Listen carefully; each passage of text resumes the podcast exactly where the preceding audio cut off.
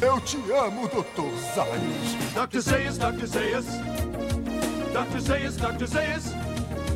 Dr. Zayas, Dr. Zayas.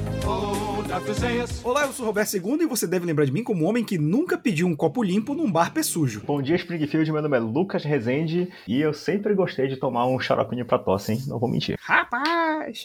xaropinho, na verdade.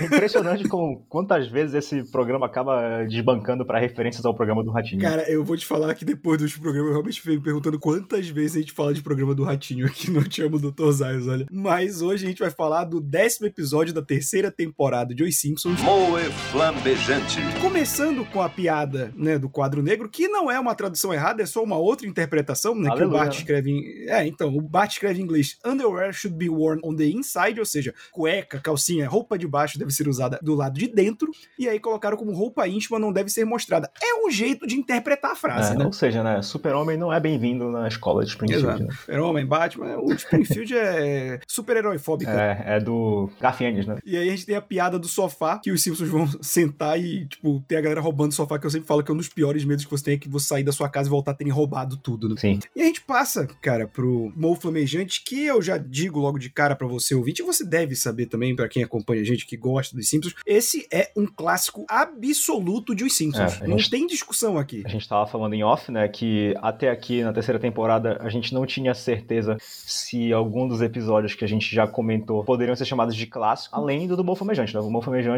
é indiscutivelmente um clássico dos Simpsons. E ele tem também aquela dinâmica de Simpsons muito boa, que é uma trama completamente aleatória nos primeiros dois minutos, que desemboca pra trama geral, que a Lisa tá tendo uma festa do pijama, e é um dos poucos episódios que mostra a Lisa interagindo com as coleguinhas da A escola, Lisa né? tendo amigas, né? É, isso é raro, né? E aí o Bart, tipo, é muito bom que a gente tem a estreia do De Olho em Springfield, Sim. né, que é o programa de amenidades do Clint Brookman, né? E que, que eu acho muito bom. É algo que vira marca registrada, né? Depois vários episódios começam com esse programa e é um ótimo jeito de trazer mais vida pra cidade, né? Porque o Kent Brookman sempre comenta, enfim, eventos aleatórios que estão acontecendo. E aqui é o aniversário de 25 anos da, da pilha de pneus, né? Que nunca parou de queimar, né? E que se torna um lugar clássico dos Simpsons Sim, também, né? sim. Sempre referenciado. Eu queria citar também o episódio que é Nasce um Burns, que também começa com o Joel Springfield e é um dos meus favoritos de todos dos Simpsons, assim. E, e a gente tem o, o Homer vendo ele, obviamente, como qualquer programa feito para a tarde da noite, você tem uma parte só de biquíni, Sim. que é quando o Bart passa de você não devia estar dormindo. Ele, Nossa, que gata! Bart, por que está acordado? A Lisa tá dando uma festa.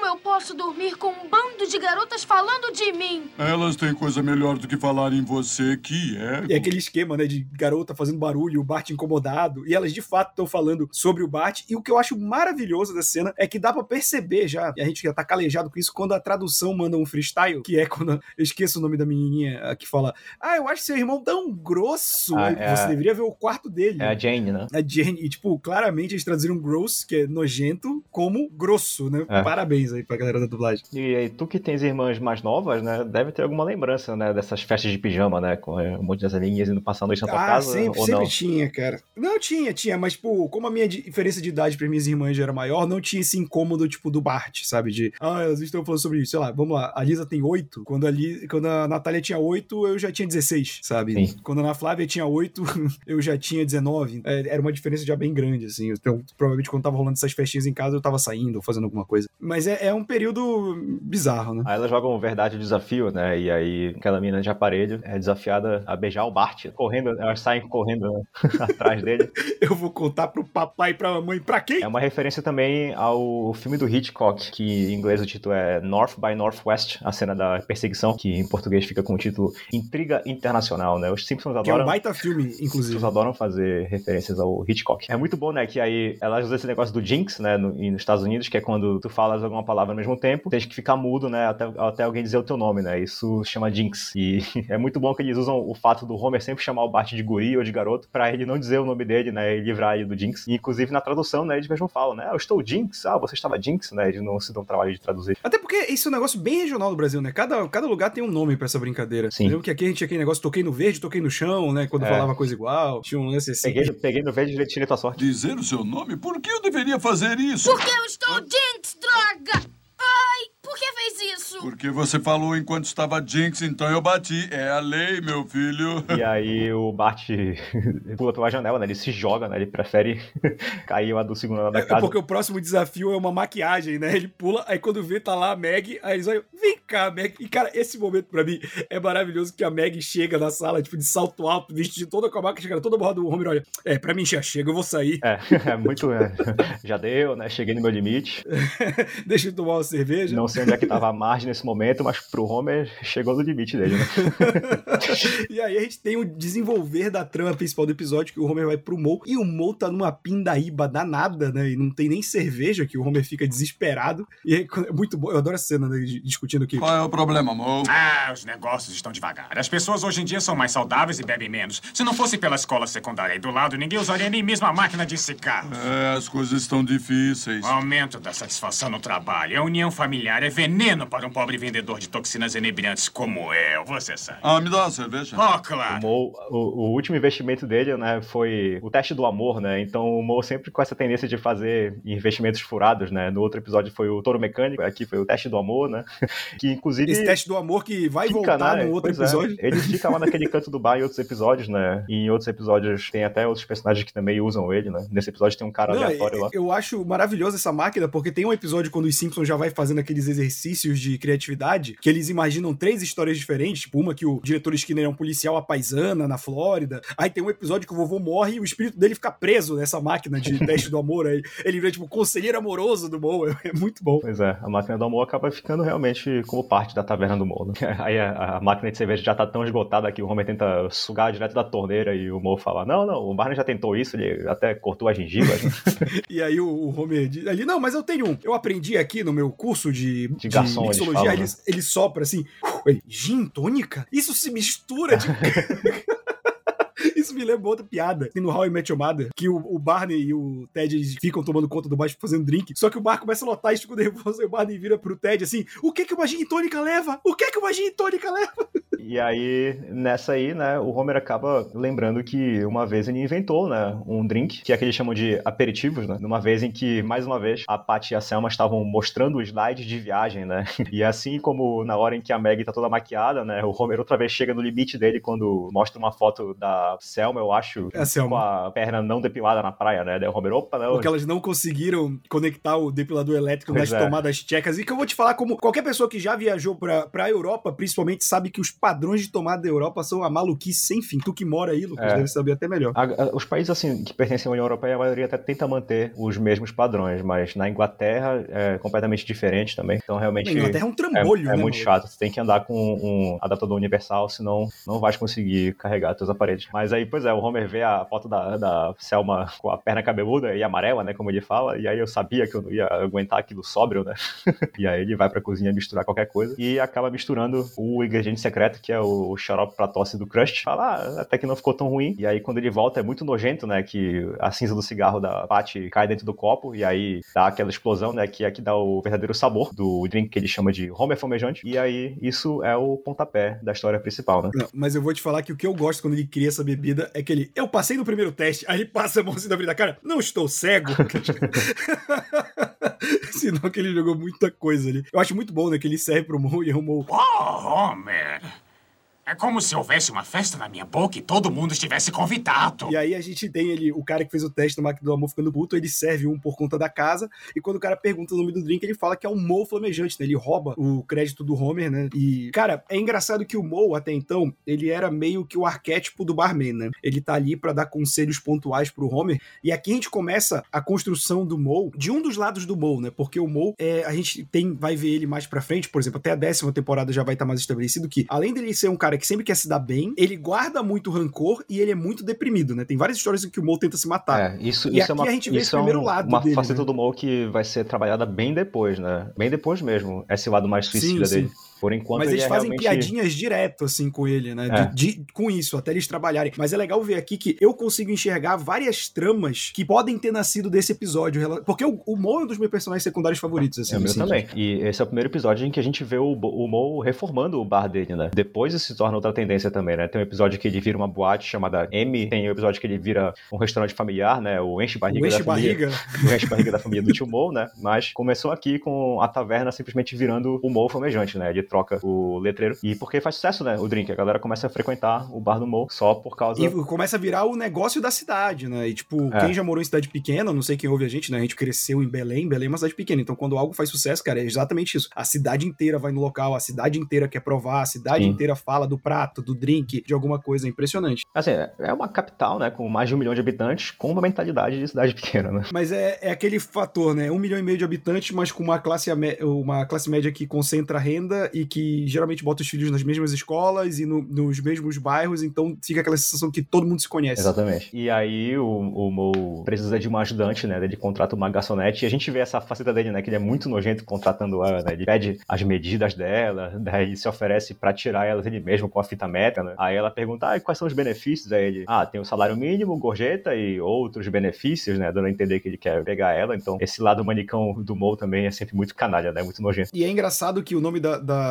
garçonete é Colette, né? É, e ela surge porque, se eu não me engano, foi o Al Jean, que é um dos produtores, ele escreveu muito pra aquela série Tears. E ela é uma personagem tirada diretamente de Tears. Inclusive a trama de chegar no bar, de, de ser contratada como garçonete. Eles até cogitaram, né? A, a Catherine O'Hara, que faz a personagem, que é a Diana, no Tears, pra dublar a Colette. Só que quando eles fizeram os testes, viram que não casou muito eles tentarem reprisar isso, sabe? E aí acabou trocando a, a atriz, mas isso vem totalmente do Tears, porque o Aldin né, escrevia pra. Não, desculpa, foi o Sam Simon, não o Aldin. O Aldin, na verdade, é o cara que escreveu os dois primeiros minutos, porque ele fala quando ele era moleque, a irmã dele dava festas do pijama nesse estilo e ele colocou nesse episódio. E o Sam Simon escrevia Tears e ele trouxe a Colette pra essa cena porque era a personagem da Iene da série do Tears. Tanto é que mais pra frente a gente vê um comercial do Mo Fumejante, né? Com várias fotos, né? De, de vários personagens diferentes lá no bar do Mo. E eles usam uma música que é basicamente a música da abertura de Tears, né? Mas com a letra falando do Mo Fumejante. E é legal porque o, o Homer. E é engraçado isso, né? O Homer não contesta o Mo até, até ele perceber que ele tá sendo passado pra trás, né? Então, ao mesmo tempo que o Homer é um cara muito inseguro,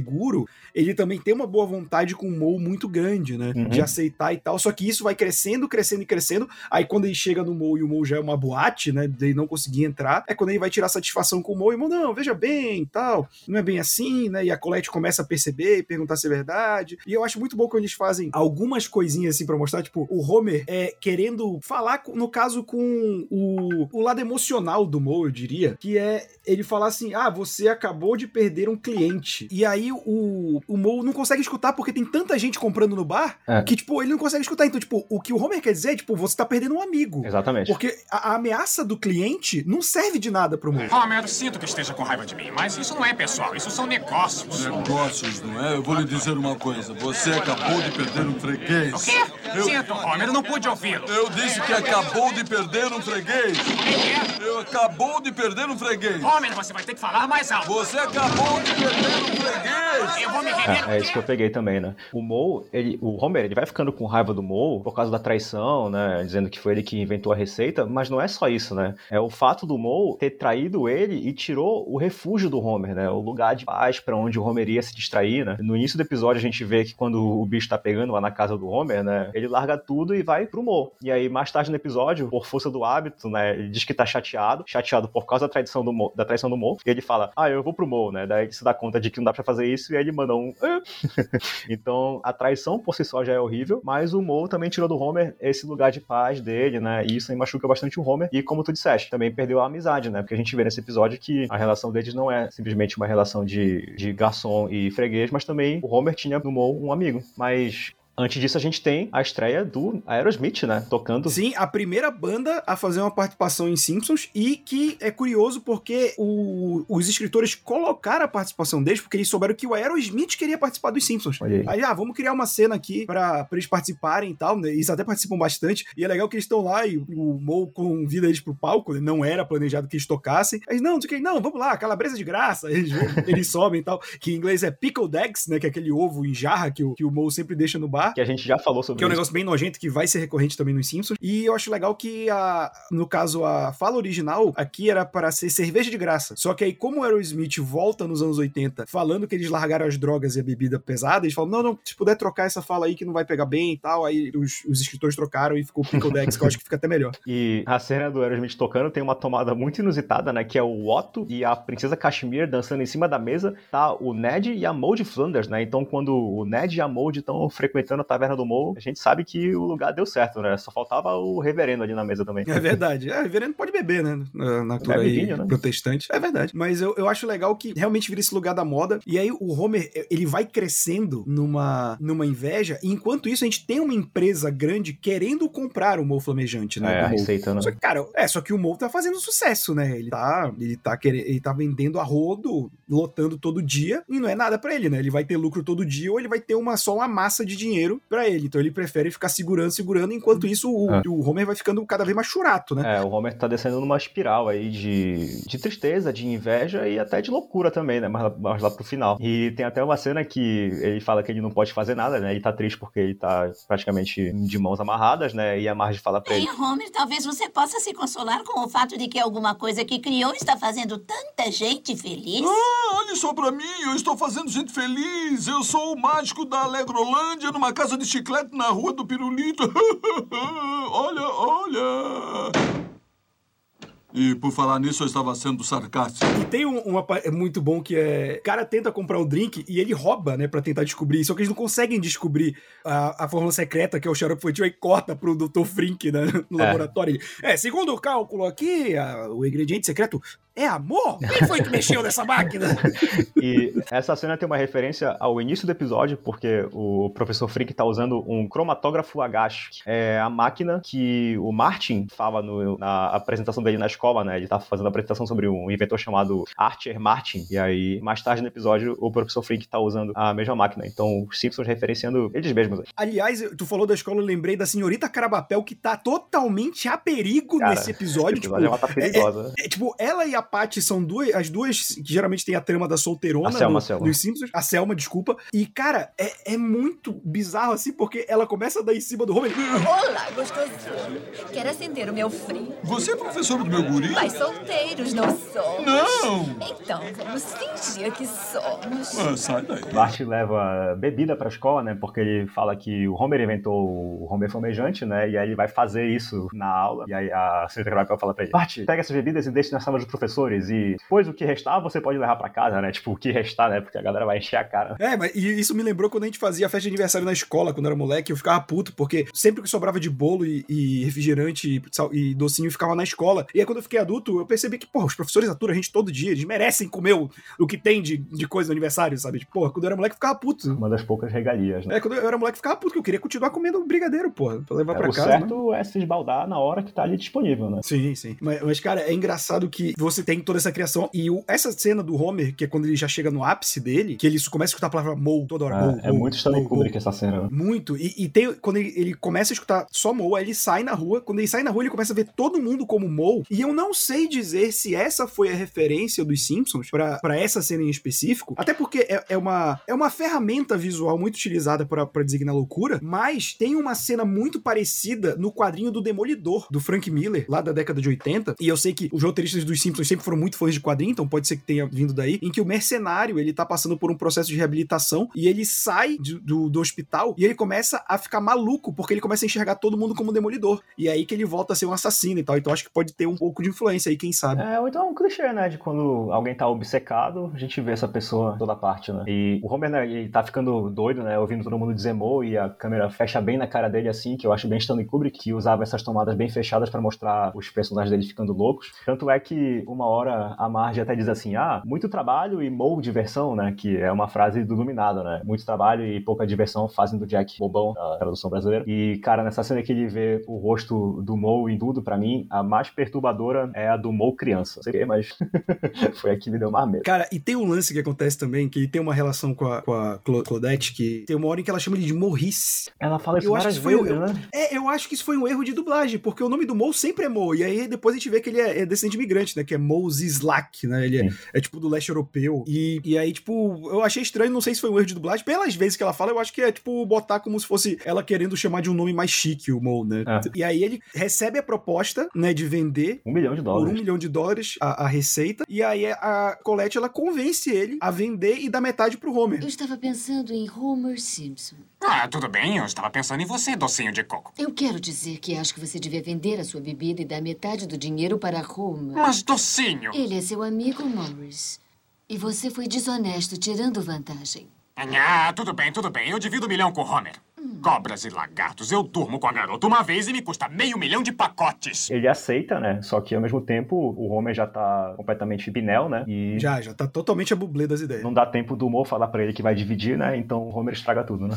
Ele, inclusive uma referência ao Fantasma da Ópera, né? Que ele tá lá no Sim, quando ele revela é totalmente fantasma da ópera, é muito teto, bom. no teto do bar, né? Com o roupão cobrindo metade da cara dele. E aí o Mo tá ali com o contrato já na mão, né? Pronto pra assinar, pra ele ganhar um milhão de dólares. E o Homer revela que o ingrediente secreto é o xarope do Crush, né? E aí o cara rasga o contrato. E depois a gente vê em todos os lugares o Mo Flamejante, né? Porque patentearam e venderam como, uma, como algo pronto e aí todo mundo tem, né? É. Assim, toda vez que você vê alguma coisa é, geralmente popularizar, é porque alguém conseguiu quebrar alguma patente ou conseguiu um, sabe, uma fórmula. É sempre assim. E é isso, né? Toda vez que a gente vê o Mo se dando bem, né? Ele reformando a taverna, a gente sabe que até o fim do episódio já vai ter voltado a ser o mesmo bar pé sujo de novo. né? Sim, é sempre assim. E eu acho legal que, no fim das contas, é tipo, o Mo tentou se dar bem, ele se arrependeu porque a mulher botou bom senso nele, o Homer sacaneou, entre muitas aspas, a chance dele ganhar um milhão de dólares, e no final ele, ah, bem-vindo, Homer. Ah, tá tudo bem. Ah, pois é. Esse final é bonitinho, né? Porque ele mostra que o Homer não tem nem mais raiva do Mo pela traição, porque ele recuperou o cantinho de paz dele, né? Então ele até diz pro Mo que ele é o melhor amigo que um cara pode ter, né? Então, apesar de primeiramente parecer que a raiva e a loucura do Homer tinham a ver com o dinheiro que o Mo tava lucrando em cima da receita que ele roubou, pra mim, o Homer tava muito mais perturbado pelo fato de ele ter perdido esse lugar sagrado, né? Onde ele podia esquecer da vida um pouquinho, escapar da loucura ali da casa dele, e também ter recuperado o amigo dele, né? E a gente, nessa, nesse episódio, viu que a relação deles vai além de uma relação de, de troca, né? Comércio. Sim. Eu, eu acho que é uma das relações mais sinceras que tem é a do Homer com o Mo, cara, assim, nos Simpsons. Eles vivem nesse, nessa rusga aí que sempre tem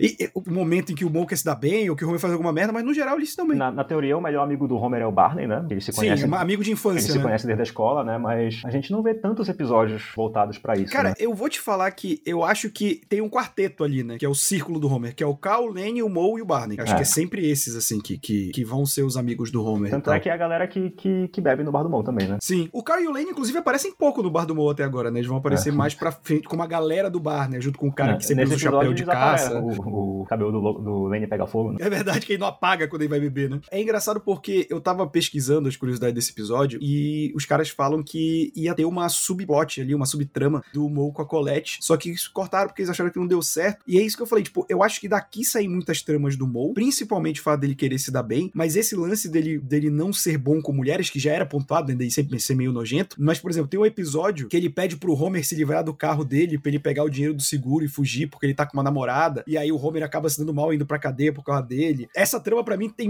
muito do que veio desse É episódio, episódio que aqui, ele- ou depois... Que ele pede pra tirar o carro da pedreira, né? Isso, e, e também tem um, tem um episódio em que ele, ele fica chateado que as pessoas acham ele feio, aí ele faz uma, ele faz uma cirurgia plástica, ele vai se vingando de todo mundo que sacaneou ele por ser feio e tal. É. Então são coisas que vão sendo construídas aos poucos do Mo. Sim. né? Ah, o Mo, cara, é também um dos meus personagens secundários preferidos, sem dúvida. Apesar dele ser mesquinho, dele ser desonesto, dele ser rasque- rasteiro, né? pra mim, acompanhar as maluquices dele e as transformações que a taverna atravessa ao longo das temporadas é uma marca registrada de alguns dos melhores episódios dos Simpsons, né? E é também legal porque a gente sempre sabe que o Mo vai se dar mal de novo, né? Então, nesse episódio aí que ele fica bonito, no final ele fica feio de novo. Então, eu gosto que a relação dele com o Homer fica um pouco mais solidificada nesse episódio, né? Vai além da relação entre garçom e freguês, mostra um pouco mais da amizade dos dois. E pra mim, é um dos grandes episódios dessa temporada, principalmente porque ele não foca em um dos membros da família, né? Até aqui, o único episódio eu acho que não focou em um Simpson foi o episódio do Crush com o pai dele, que também é outro grande episódio. E esse aqui é outro. Então, acho que explorar um pouco mais esses personagens secundários é sempre um sucesso, né? Então, terceira temporada até aqui, nota 10, né? Teve nenhum episódio ruim, nem mesmo episódio mais ou menos, só episódios muito bons. E aqui a gente tem um clássico absoluto, então, excelente, né? Saldo positivo. E com isso, a gente encerra mais um Eu Te Amo, Dr. Zayos. Lembrando que se você quiser ver esse muito mais conteúdo de Os Simpsons, é só assinar o nosso feed. Estamos em todos os agregadores de podcast, no Spotify e no Deezer. Até semana que vem. É isso aí, pessoal. Até semana que vem. Fui!